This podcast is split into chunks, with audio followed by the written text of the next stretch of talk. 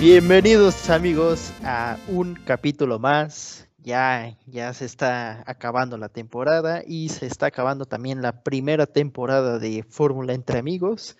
Y pues esta semana, la que acaba de terminar, no hubo acción en pista, no hubo carreras, pero las noticias se siguen dando y más que nada, esta, en este capítulo vamos a estar eh, en contacto un poco más con nuestros seguidores, nuestros amigos, todos eh, formamos parte de esta, de esta familia de Fórmula entre amigos. Pero antes de empezar a dar los temas de los cuales vamos a hablar, quiero saludar y que saludes a nuestros escuchantes. Entonces, con ustedes mi amigo Jorge, el cual me estará acompañando el día de hoy. ¿Qué tal? ¿Cómo te va? Hola, ¿qué tal, Polo? Un placer estar contigo y con los muchachos que nos escuchan, muchachos y muchachas, obviamente. Un placer estar otra vez este lunes con ustedes.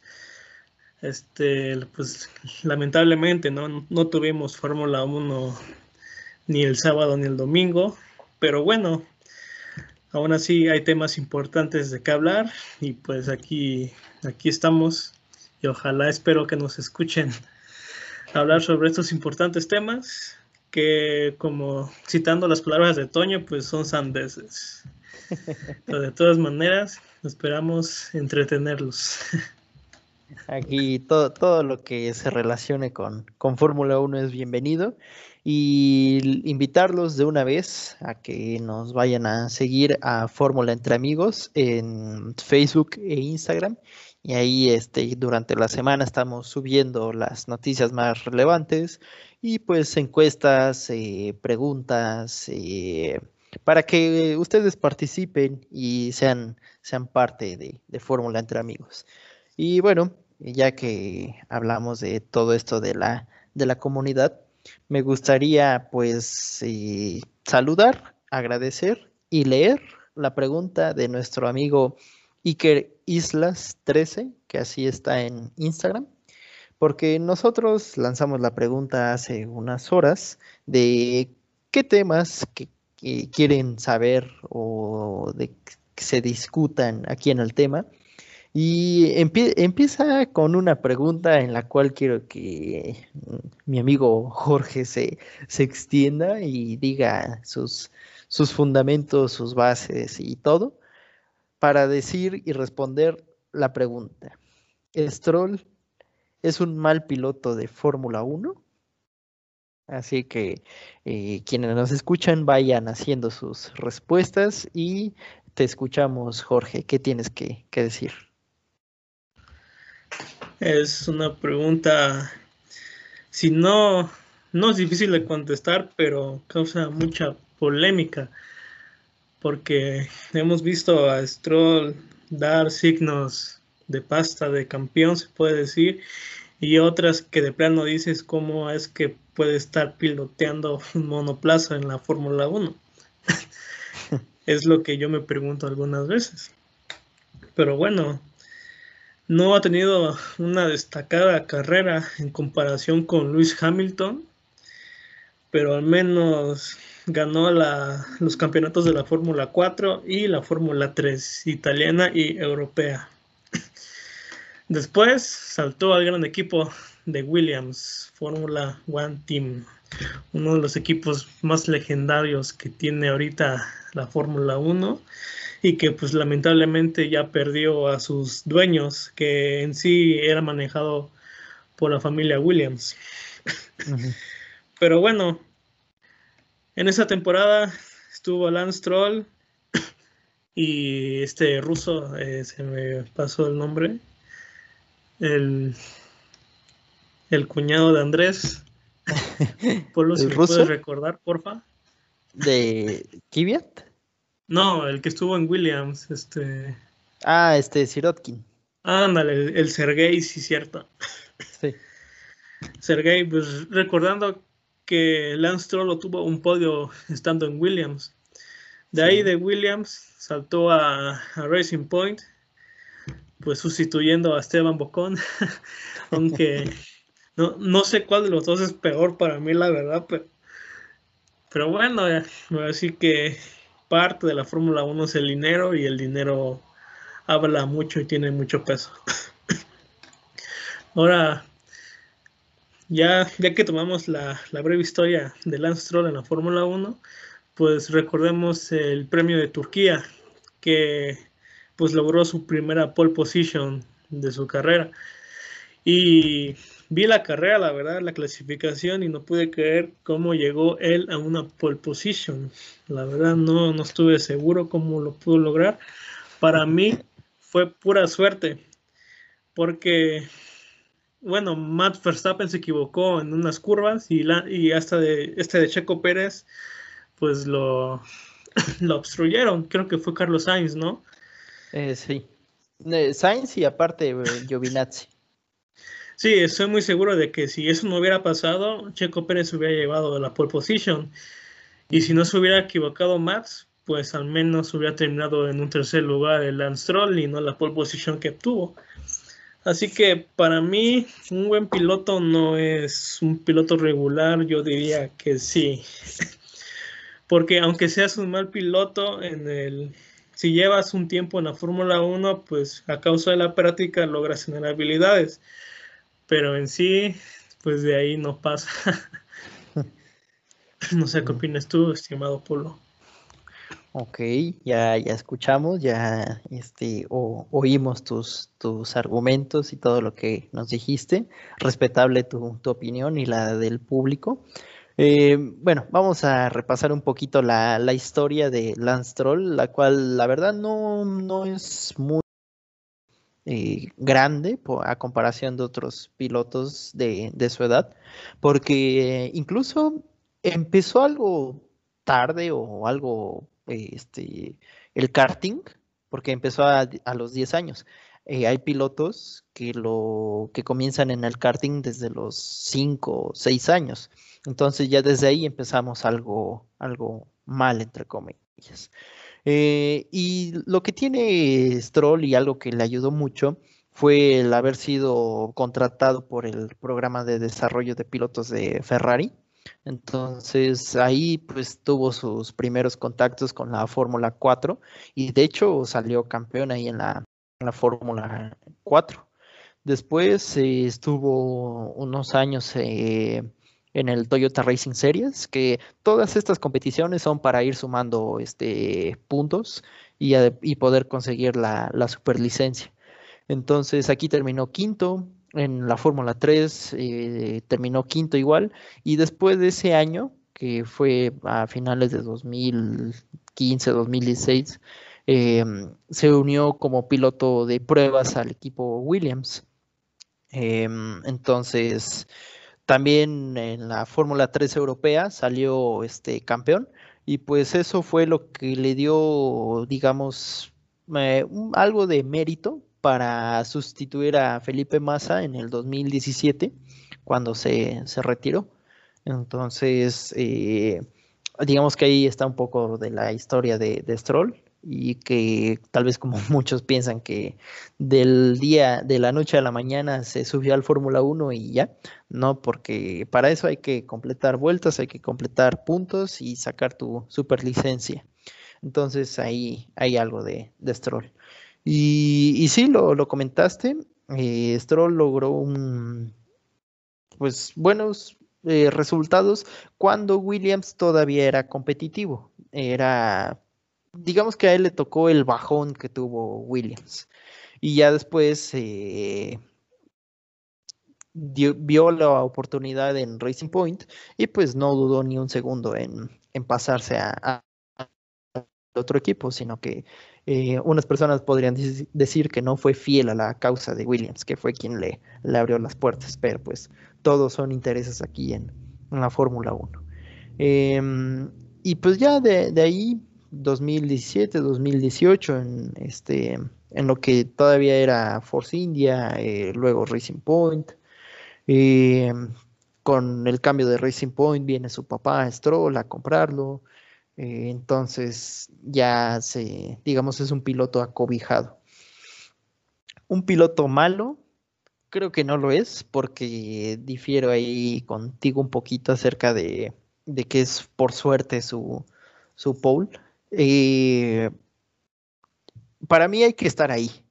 Hay que hacer la vuelta, no hay que derrapar, sino pregúntale a, a Valtteri Bottas o a este, Russell. Hay que hacer la vuelta, hay que hacerla bien. Y la hizo, la primera. Que sí, este Checo venía bajando los tiempos y que Verstappen no fue su, su día, pero estuvo ahí y la hizo. Y tal vez, si quieren decirlo, pues ayudado por el carro, pero también, pues sí, sí tiene manos. Aunque lo que sí te voy a decir es que para mí, mm, pues ya lleva tres años, casi cuatro en la Fórmula 1 y ya debería ser un piloto más este, aprendido, ya, ya con un poquito más de experiencia para el manejo de llantas y todo eso, pero aún se nota un poco novato. Así me da este así me da la visión Stroll de que sigue siendo un piloto novato cuando ya tiene casi cuatro años en la Fórmula 1. Entonces, ¿qué, tienes que, que, decir acerca de eso? Pues tienes mucha razón. Comparándolo con Charles Leclerc, en la temporada pasada tal vez no, porque el Ferrari era muy superior, pero en esa temporada sí se puede comparar definitivamente. Ahorita está en quinto lugar en campeonato de pilotos Charles Leclerc contra un onceavo de Lance Stroll. Y eso que el Racing Point es un monoplaza más competitivo que el, que el Ferrari. Bueno, eso es lo que nos dan a entender, ¿verdad? Quién sabe si tienen algo escondido por ahí. Pero bueno, este de... Luego se nota el talento entre los dos, ¿no?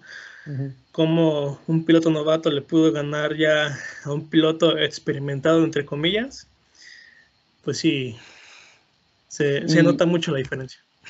Y, fíjate que bien lo dices, porque en su primer año, eh, Charles Leclerc, que ahí en Alfa Romeo, pues sí destacó y digamos que, se dio el, cambio de, de Raikkonen y este por él.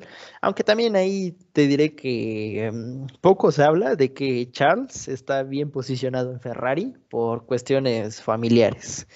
Eh, no sé si te, te, sabes ese, ese chisme, pero lo dejamos para otro capítulo y que la gente este, espere ese capítulo con ansias. Pero si comparamos a Stroll y Leclerc, o incluso Russell, sí se nota una diferencia y sobre todo con Russell, porque a él, a Russell le está tocando hacer todo el trabajo eh, pesado con el Williams y aún así se logra meter a Q2, para lo cual en el Williams pues ya es algo muy, muy grande. Pero, e incluso pues Stroll ha recibido las eh, modificaciones eh, antes que, Checo, cuando debería ser al revés, no por el hecho de ser este mexicano ni nada, sino que es bien sabido que en los equipos pues existe el piloto número uno y el piloto número dos. Se supone que el primero es el que recibe los componentes para, pues en teoría todos estos componentes son en beneficio de, del carro. Entonces, si lo recibe Stroll, cuando se sabe que él es el segundo piloto, o al menos así está registrado ante la, ante la Fórmula 1, pues no, no se entiende. Y ahora te pregunto, ¿es más el odio, entre comillas, hasta a Stroll, porque su familia y él le quitó el puesto a Checo? O sea, el odio tiene que ver con el, con el ser mexicano, si lo quieres ver así. ¿Qué, dices tú? O sea, odio de mi parte. ¿O, de, quién? Eh, en general, porque, o sea, la comunidad, al menos latina eh, o de México, pues sí eh, habla acerca de, de, Stroll y pues como que no es de su agrado. Pero si nos vamos a medios europeos, pues no hablan, tampoco hablan maravillas, pero no se habla tan mal de Stroll como se hace de este lado del charco. ¿Qué, qué dices tú? Mira, así te lo pongo. Supongamos, como, bueno, como buenos estudiantes de ingeniería, que nos estamos peleando una plaza en Audi. Tú sabes mis, mis historiales, yo me sé los tuyos. tú vas muy bien contra pues yo que pues ahí, ahí la lleva, la lleva. y ahora, por palancas, te quito tu lugar que tenías merecido ahí en Audi. Ahora dime, ¿a ti te molestaría eso? Porque siento que fue lo que pasó en Racing Point. Alguien con mucho más recurso desplazó a alguien que tiene el talento para estar en ese asiento. Bueno, al menos de mi parte se me hace injusto y entiendo mucho a la comunidad latina, porque pues, también soy latino, a mí también me dolió esa noticia, pero pues ya es más política que nada, ¿verdad? Eso. Y pues sí, entiendo mucho el odio que tienen a Lance. Es que he visto eso de que, por ejemplo, tenemos amigos de Argentina, de Uruguay, de Sudamérica o de Centroamérica también, que mm, dicen que los aficionados de Checo en su mayoría y son pues son mucho de tirar este odio, así como de ponemos o ponen a Checo en casi el altar, porque es mexicano y todo lo que juegue en contra de él está mal.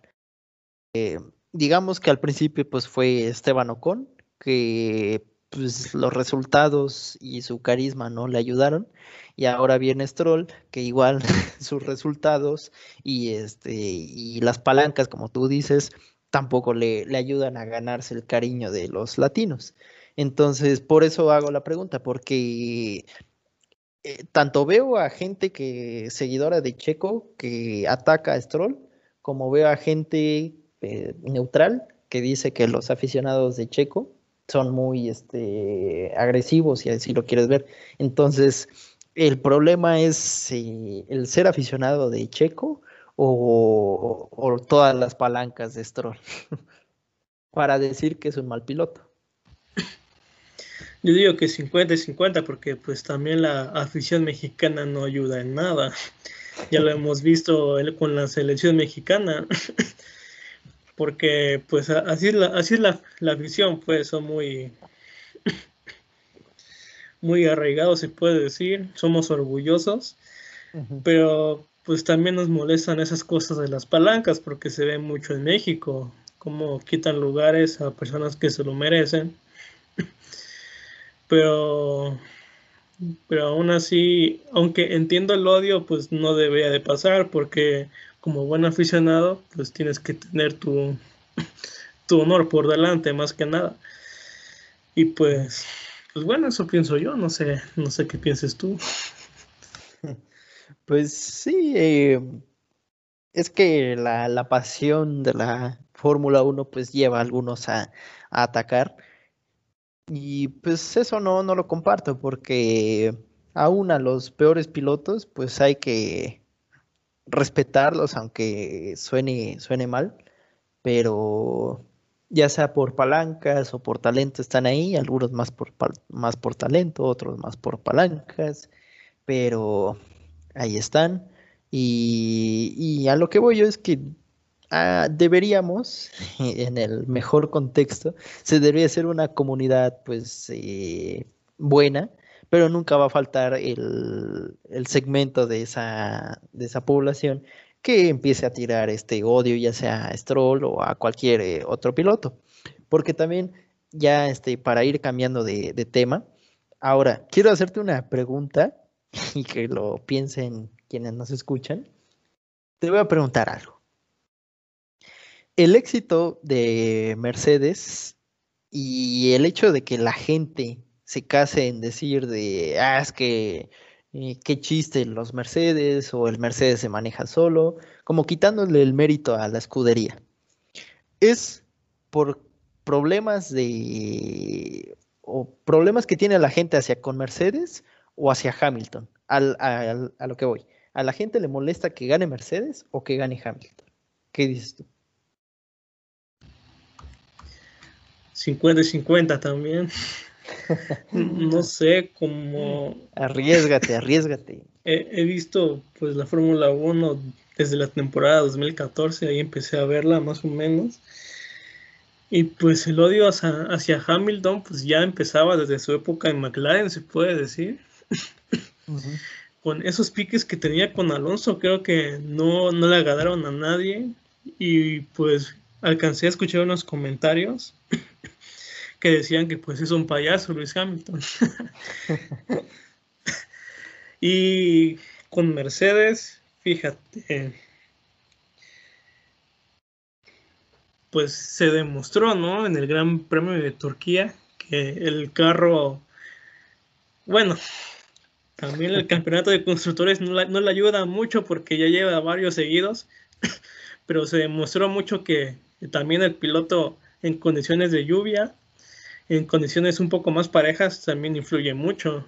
Vemos a Valtteri Bottas contra Lewis Hamilton que remontó, remontó hasta la primera posición y eso que tenía llantas más, más gastadas que las de Checo o que las de Leclerc.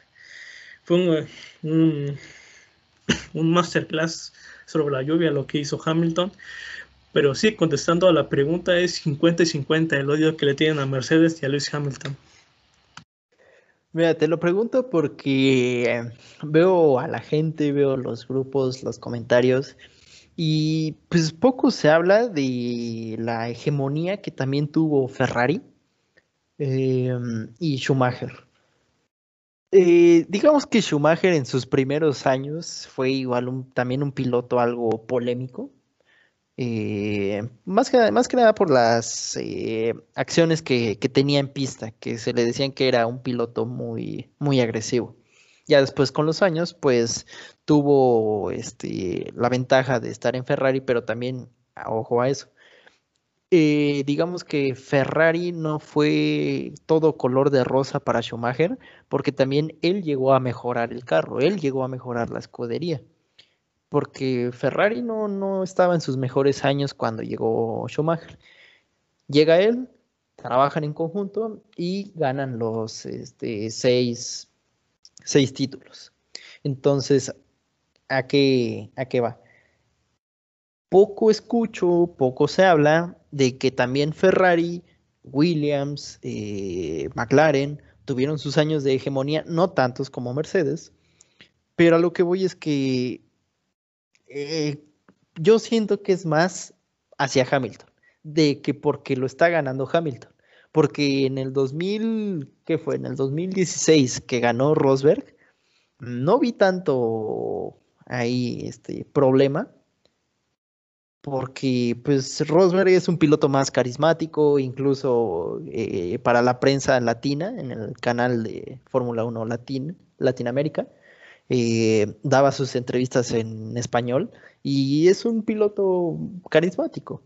En cambio, Hamilton, eh, en sus inicios con McLaren y pues hasta un poco ahorita, sigue siendo un, poquito más especial. Siento que la ha bajado a sus humos, porque antes sí era la, la diva, de que nadie me toca. Siento que ahora ya le está bajando un poquito. Sigue siendo diva, pero ahí va, ahí va. Eso es eh, para los que dicen, y tú, y todos mis amigos que dicen que soy seguidor de Hamilton únicamente por el manejo, porque como persona eh, hay cosas que comparto y hay cosas que no. Así que siento que el desprecio o el demeritar los siete títulos de Mercedes va por el hecho de Hamilton. Tal vez si estuviera Rosberg o, o piensa tú, Vettel, que es un piloto pues igual con carisma, Imagínate a él ganando los siete, puede que no hubiera tanta polémica, o, sería lo mismo. ¿Qué dices? Es que también siento que va por ahí el color de piel. Porque si te das cuenta, pues los más dominantes han sido pues personas de, de tez clara, se puede decir, pero llega Hamilton, un piloto de, de tez oscura y, y se lleva todo. Aparte de que su actitud pues no le ayuda mucho, ¿verdad? Pero como dices, ha madurado mucho. Igual como le pasó a Michael Schumacher en Benetton era otra cosa totalmente diferente a como terminó en Ferrari. Maduró mucho también Michael Schumacher en ese aspecto. Y pues tiene razón, si otro piloto se hubiera llevado los siete campeonatos, alguien más, no sé, diría yo, si estuviera Lando Norris hubiera nacido antes. O, imagínate Daniel Richard. O hasta Ricciardo, porque pues todos lo quieren. O sea, a nadie, le cae mal a Daniel Ricciardo.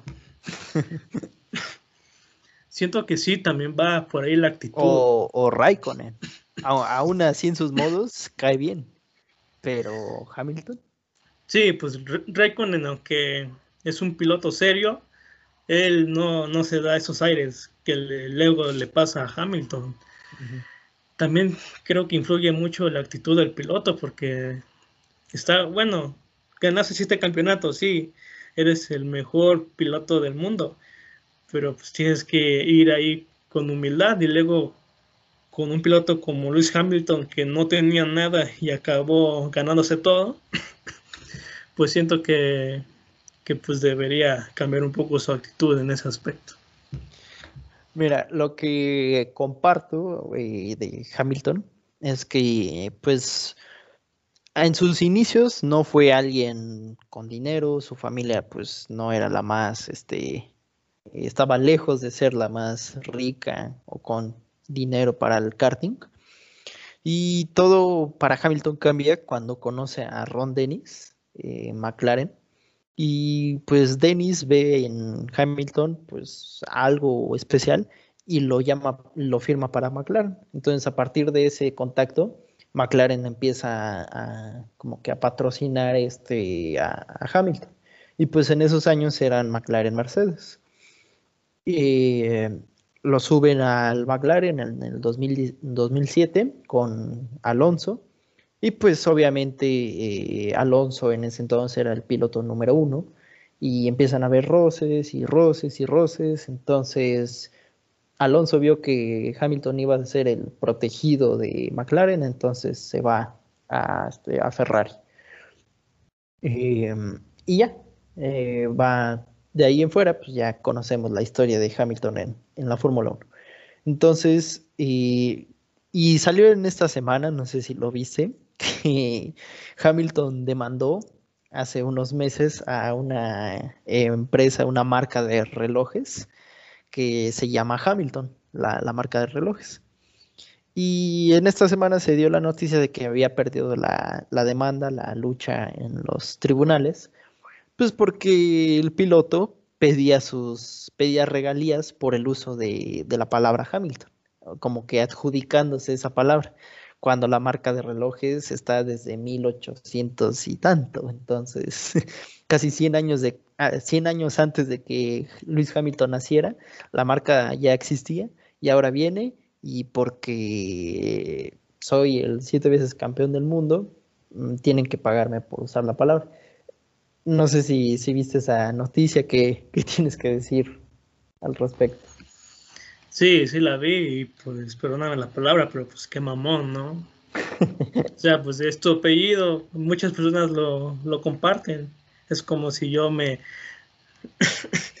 me adjudicara solamente el apellido Molina, que yo soy el original, pues no, ¿verdad?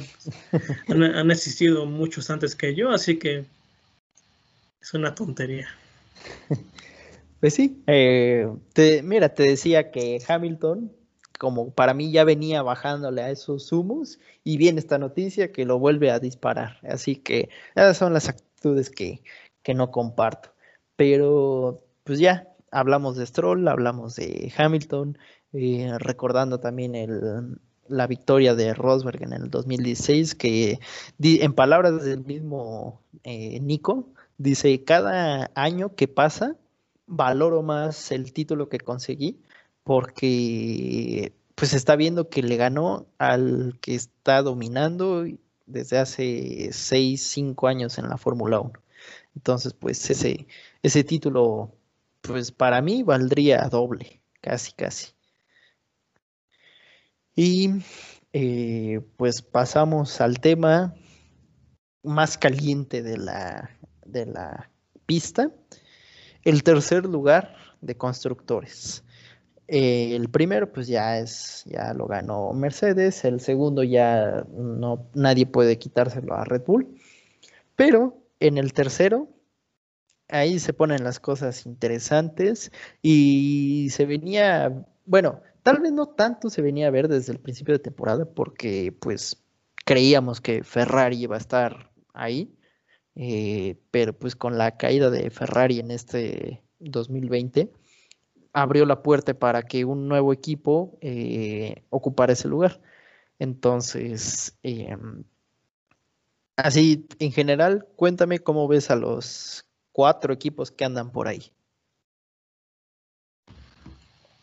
Cuatro equipos. Tenemos actualmente a Racing Point en el tercer lugar, a McLaren en cuarto, Renault quinto y Ferrari sexto.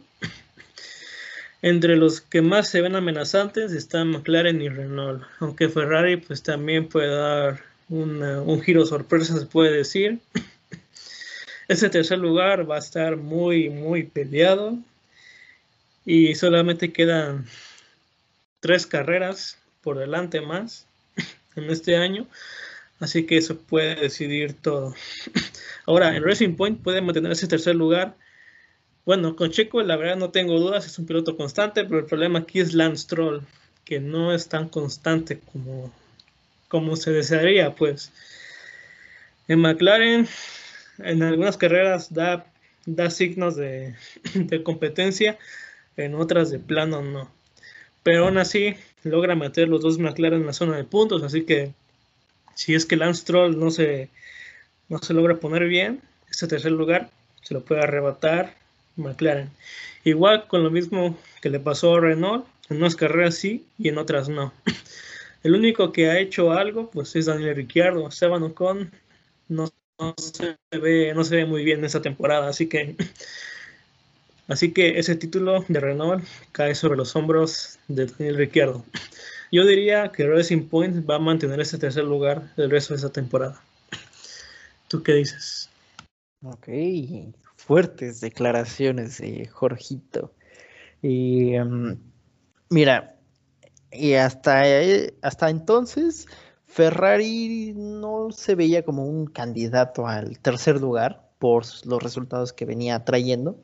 Simplemente que este fin de semana sí tuvo un salto pues considerable, si repasamos los resultados de, la, de semanas anteriores, pero la verdad dudo que un 3 y 4 se vuelva a repetir en estas tres carreras, a menos de que los cambios que se están haciendo en la Ferrari sean inmensos, sobre todo porque son circuitos rápidos.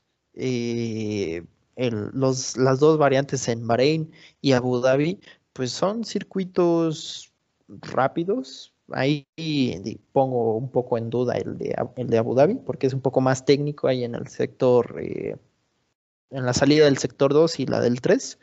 Son algo más, más técnicos, pero Ferrari sí lo veo ahí en el, en el séptimo lugar, porque sacó una buena, buena diferencia de puntos respecto a Alfa Tauri eh, siento que los Alfa Tauri en conjunto van a sumar mejores puntos que los Ferrari en estas carreras, pero no le va a dar para llegar al sexto. Eh, ya lo dijiste, Renault pues tiene casi todos sus resultados por parte de Richardo, parecido a lo que pasa en Racing Point con eh, Checo y Stroll. Solamente que aquí sí me voy a aventar a decir que el cuarto lugar se lo lleva McLaren por el conjunto, por la suma, porque si ponemos en papel a Checo y a Sainz, los dos son consistentes. Eh, si quitamos el error de Sainz que tuvo en Rusia, los demás resultados han sido por problemas que no ha podido evadir o problemas mecánicos. Y si comparamos a Stroll y a Norris, pues creo tú sabes la respuesta que va ahí de quién consigue más puntos. Incluso Norris pues tuvo la vuelta rápida hace dos semanas.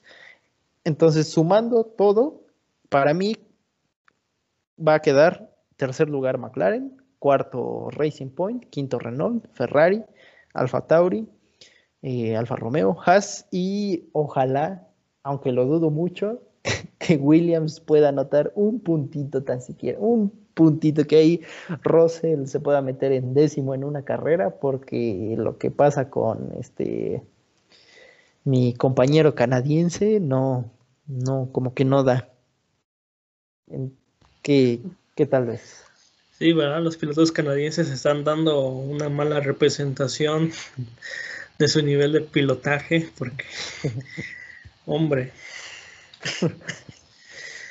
Pero bueno, pues dudo mucho ese tercer lugar de McLaren. Pero ya veremos, ya veremos a ver qué pasa. Estoy muy ansioso por, bueno, más que nada porque ya llegue la segunda carrera, que es la variante de, de Bahrein, que en sí es un óvalo, pero así más, más estilo NASCAR, muchas vueltas y, y un óvalo. Casi, casi, creo que van a ser como 87 vueltas, algo así, más de 80 vueltas van a ser. Y, y ahora pasamos al cuarto lugar eh, de pilotos. Los tres pues ya están seguros.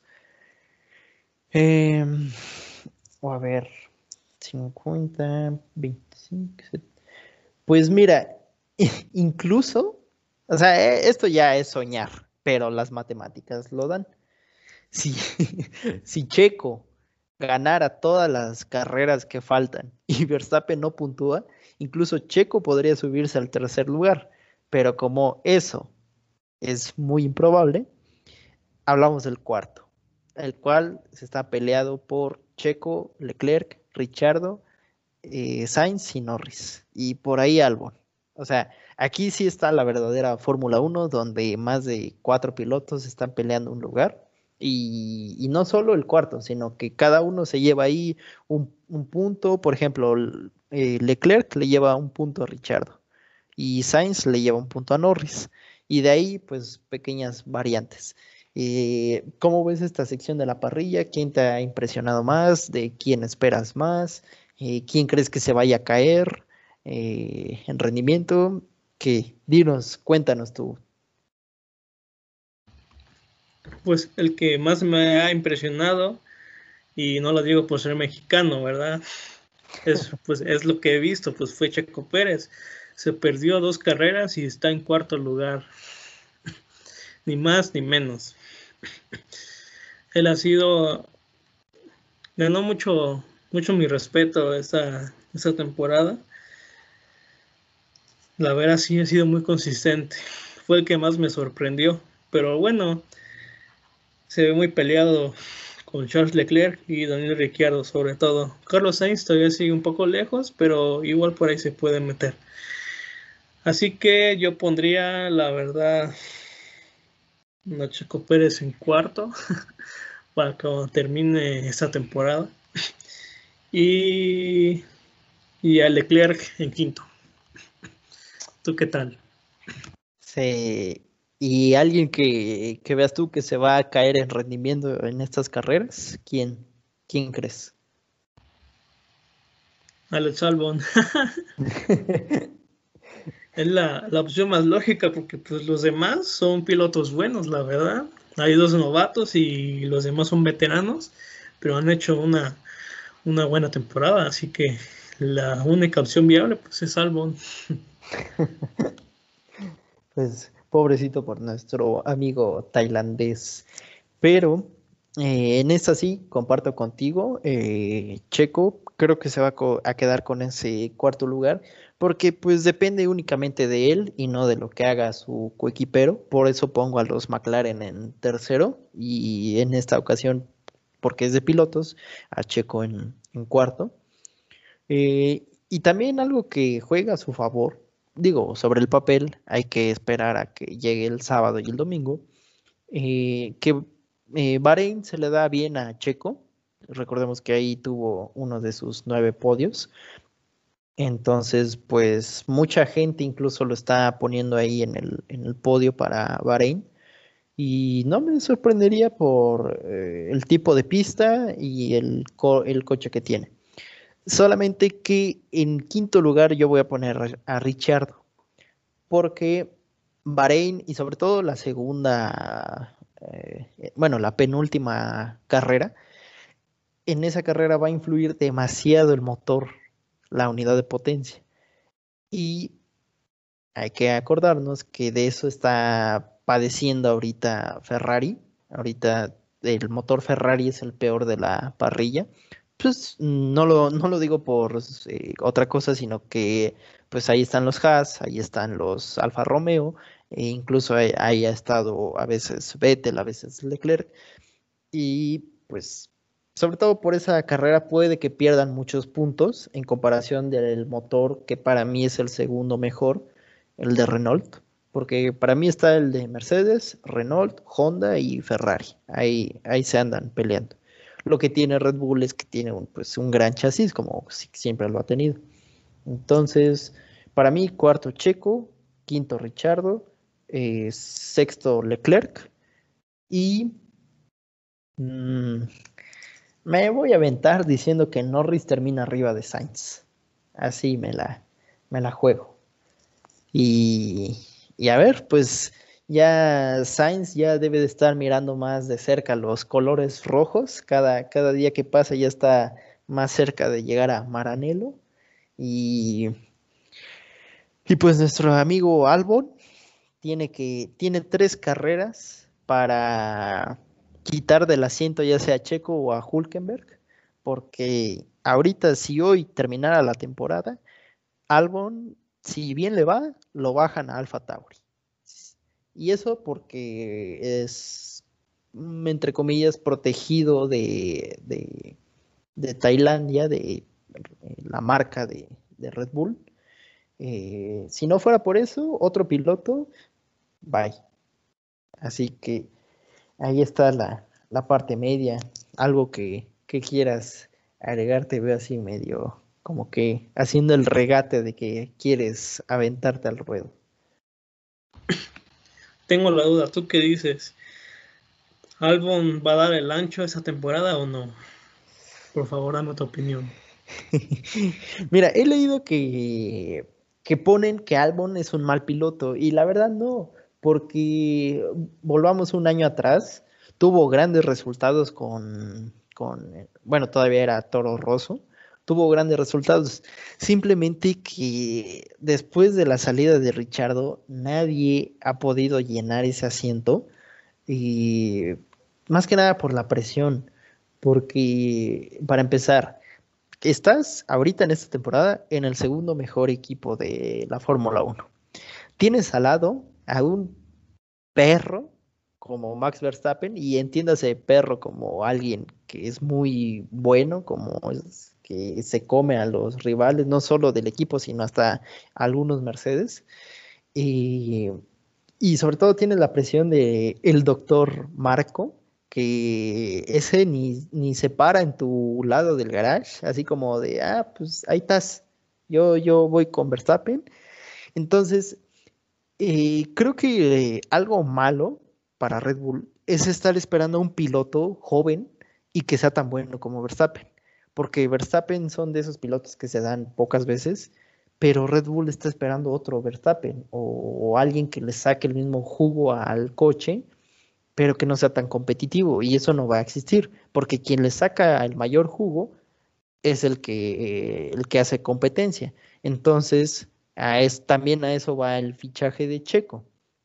Si quieren tener a un escudero que frene a los Mercedes, o a los Ferraris o a quien esté en tercero, ese es Hulkenberg y que no esté dando problemas. Checo, aparte de la consistencia, eh, en la clasificación no va a levantar el pie. O sea, si le dicen, ¿sabes qué? Verstappen hizo la vuelta rápida, Checo no va a levantar el, acelerador. Y eso es lo que para mí ha estado también frenando un poco la decisión de, de Red Bull. Albon, pues ya te dije, y ahorita lo más seguro sería que lo bajen a Alfa Tauri. Pero si no tuviera el apoyo de Tailandia y de todos los inversionistas de ese país, mm, para mí, adiós.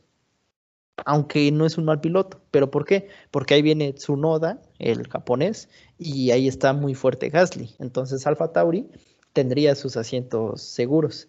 Simplemente es por esto que se ha alargado y tiene tres carreras en las cuales siento que le va a faltar. Entonces, va a estar, va a estar picante. Yo sí digo que no queda en Red Bull. No sé si tienen planes de subir a Tsunoda, al parecer no. Yo creo que ya hubiera hecho más ruido. Eh, entonces, pues sí, Albon, yo lo veo en Alfa Tauri para el 21. ¿Tú, tú qué dices?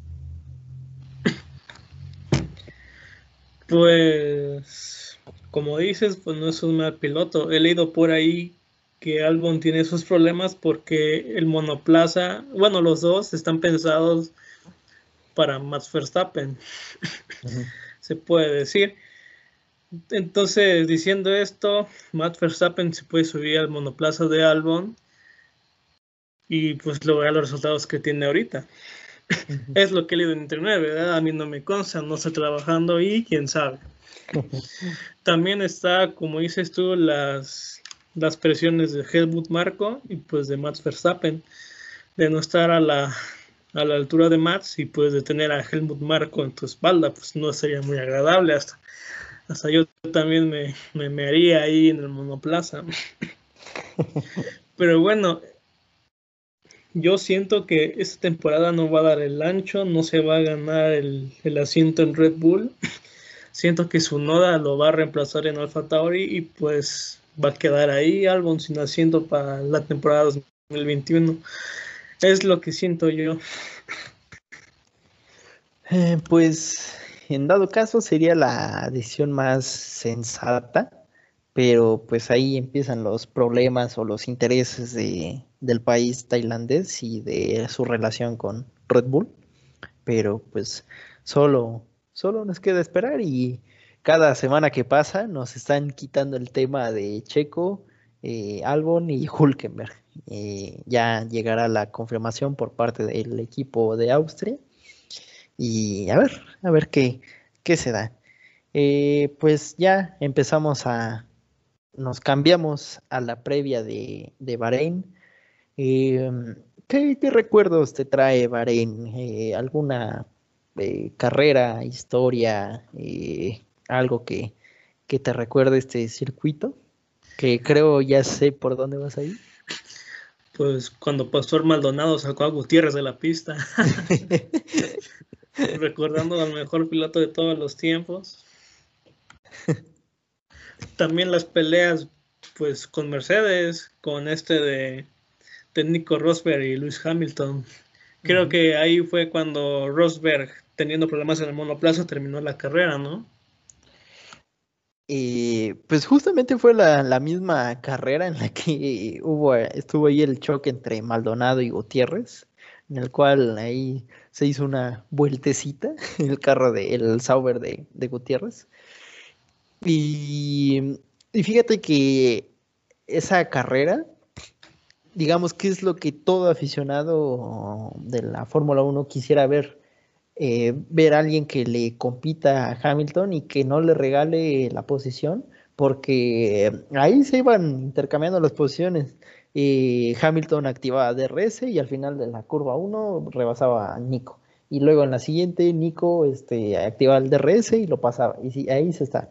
Al final terminó ganando Hamilton, luego este, Rosberg. Y fue una pelea tan buena que hasta ahí los dos pilotos se, se abrazaron y ahí como que jugaron un poco diciendo que qué buena carrera dimos, casi casi como en los karts. Pero eh, a partir de eso, en adelante, la relación entre Rosberg y Hamilton fue, fue ahí cayendo. Digamos que esa carrera fue la cúspide de, esa pareja. Entonces es lo que recuerdo más de, de Bahrein. Y si no mal, este, si no mal tengo entendido, Bahrein creo que fue la primera carrera nocturna en la Fórmula 1. No, no sé, está, ¿Tú sabes de ese dato o, o no? No, la verdad no, no sé.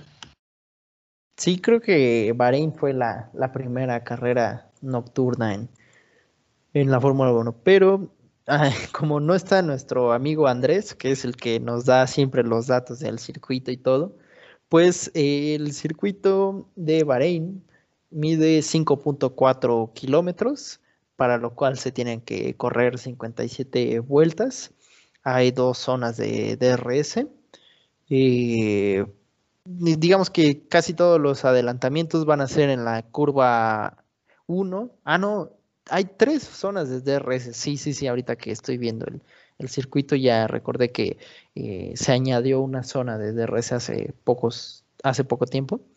Entonces, las rebases casi los, van a, los vamos a ver en la curva 1 y 2 y en la 11. Ahí los carros son donde llegan más, más parejos. Este, este, este circuito, esta carrera iba a tener la presencia de, de gente, pero al final dijeron que no, que por todo el problema de la pandemia, pues al final cerraron las puertas, devolvieron el dinero y eh, será otro, otra carrera más sin, sin espectadores. Eh, ¿qué, me quieres contar acerca de, la carrera que, viene? Este, no sé si ya quieras irte metiendo con el pronóstico. ¿Qué, qué esperas de, de esta carrera? Bueno, pues van a cambiar mucho las cosas. Recordemos que en el 2019 la pole position la tuvo Charles Leclerc. Y pues ahora va a ser un poco imposible que eso vuelva a pasar. y, y no, así ah, es cierto que pues, no terminó, bueno, sí terminó la carrera, pero en la última vuelta tuvo problemas con el monoplaza y él arrebató la posición de Hamilton y terminó en tercero. Igual puede que Charles Leclerc pueda terminar tercero en el en esta carrera, pero pues quién sabe. Em, pues mira, viendo los resultados de, de la carrera de hace un año, pues Checo largó en el lugar 14 y terminó en el lugar 10. Eh, pero pues ese no era el Mercedes color rosa, así que puede que tenga una mejor clasificación eh, este sábado. Y pues va a jugar un papel muy, muy importante. Em, para Red Bull no es un circuito que se le dé tan bien porque es un circuito rápido. Así que, a ver, me echo el pronóstico de podio y ya te dejo a ti que, que lo digas. En primer lugar, Hamilton, Botas. Eh, es un circuito, a menos de que haya lluvia, ahí digamos que sí caería feo Botas. Pero en condiciones normales, Hamilton, Botas y... Mm, estoy entre Checo y por ahí eh, algún McLaren. Porque en, en Monza estuvieron bien los McLaren y no me sorprendería ver por ahí un, Sainz, un Norris, pero mm, vamos por, por el lado de corazón y ponemos a, Checo, porque tiene buen carro, eh, se le da bien Bahrein, entonces pues Hamilton, Botas, Checo. ¿Qué listo? Es lo que iba a decir igual. ¿Alguna otra variante que veas tú? Mm, pues no sé, pondría a Verstappen encima de Botas y ahí cambiaría las posiciones Hamilton, Verstappen y Checo. Aunque no creo que sea posible, pero bueno. Pero ¿no ves a alguien arriba de, Checo, aún en condiciones normales, ya sea en cuarto o en quinto, por encima de Checo? ¿Algún Renault, algún McLaren, Ferrari incluso? Nah, yo no veo ninguno, la verdad. Pues, eh, cuéntame que ah, es que hay de tantos pilotos, por ejemplo, ¿qué esperas ver un cambio, algo ya, una llamada de atención en, en Ocon, en Esteban Ocon, que, que esta puede ser una carrera diferente para el francés? Va a ser lo mismo. Daniel Ricciardo se va poner en los hombros la escudería Renault y pues Esteban va a estar ahí echando porras desde atrás. Aunque teniendo a un manager como Toto Wolf, pues es un poco complicado, ¿no crees? y aparte de que pues le quitó el asiento a un piloto que en sí no ganó ningún podio en su carrera, pero el amor ahí está. Y para mí es uno de los mejores, que es Nico Hulkenberg. Así que Ah, que, creo que me estoy confundiendo, ¿no? ¿De qué? ¿De qué pasó? Este, en Renault. Ah, no, sí, sí, pero Esteban Ocon le quitó el asiento a Nico Hulkenberg, sí es cierto. Sí, y por esa razón no le muevo, ahí se queda. esto, esto amigo, ya, ya vimos que Stroll y Ocon son, son tus amigos, fácilmente pueden llegar a, Puebla y a, Acapulco a, tomarse algo, a, ir a, cenar, están invitados a tu casa. Y, bueno, los horarios para, para el fin de semana, las prácticas libres 1 comienzan eh, a las 5 de la mañana el día viernes y las prácticas 2 a las 9 de la mañana. Pasando al sábado tenemos la práctica número 3 que comienza a las 5 y la clasificación ya donde empieza lo, bueno del fin de semana a las 8 de la mañana y la carrera eh, a las 8 con 10 minutos, todos estos horarios eh, de México, de la zona central de México. Entonces, pues tres días, ocho horas y cincuenta y dos minutos faltan para que comience el espectáculo. Y pues poco que, agregar, no sé, este, algo que te haya quedado de ganas de comentar de todo lo dicho en este capítulo, amigo mío. Algo que, que veas que haga falta. Pues lo que hace falta que Checo vaya a Red Bull ya de una vez. Estaría, estaría de huevos que lo confirmaran en Bahrein. Pero bueno, ya pues, es lo único que tenía en mente, así que pues todo me quedó relativamente claro. Solamente queda ver los resultados y esperando un poco de lluvia para tener un espectáculo como el de Turquía. Sí, porque hay eh, previsiones de, lluvia, y sobre todo para la, la carrera. Entonces, por, por, eso decía lo de lo de botas, que a ver si no se nos cae ahí con, la lluvia. El pronóstico está para el sábado, puede que haya una lluvia ahí mm, ligera, unos chubascos. Y pues el domingo está un poco más eh, nublado, a ver, pero pues ya sabes que siempre hay la... Eh, el peligro está ahí más cuando los pilotos empiezan a decir gotas, gotas, y cuando los pilotos dicen gotas, eh, el pit lane empieza así, todos empiezan a, moverse y a ver qué, sucede. Pero pues bueno, eh, fue un programa cortito por lo mismo de que no, no hubo este, acción en las pistas, pero llegamos al final y también recordemos que eh, sigue la, sigue la promoción del código de descuento de Fórmula entre amigos para la tienda Off the Grid. Ahí pueden encontrar eh, gorras, playeras e incluso unos llaveros. Pero si ustedes están buscando algún producto en especial o ven que está agotada la playera, la gorra que ustedes desean, manden mensaje a nuestros amigos o incluso a nosotros y, los canalizamos ahí con, con ellos porque bajo pedido eh, pueden, eh, pueden tener ahí su, producto oficial y original de la Fórmula 1. Entonces, eh, que nos sigan ahí en Facebook, en Instagram, Fórmula entre amigos. ¿Y qué, qué deseas agregar o ya para cerrar?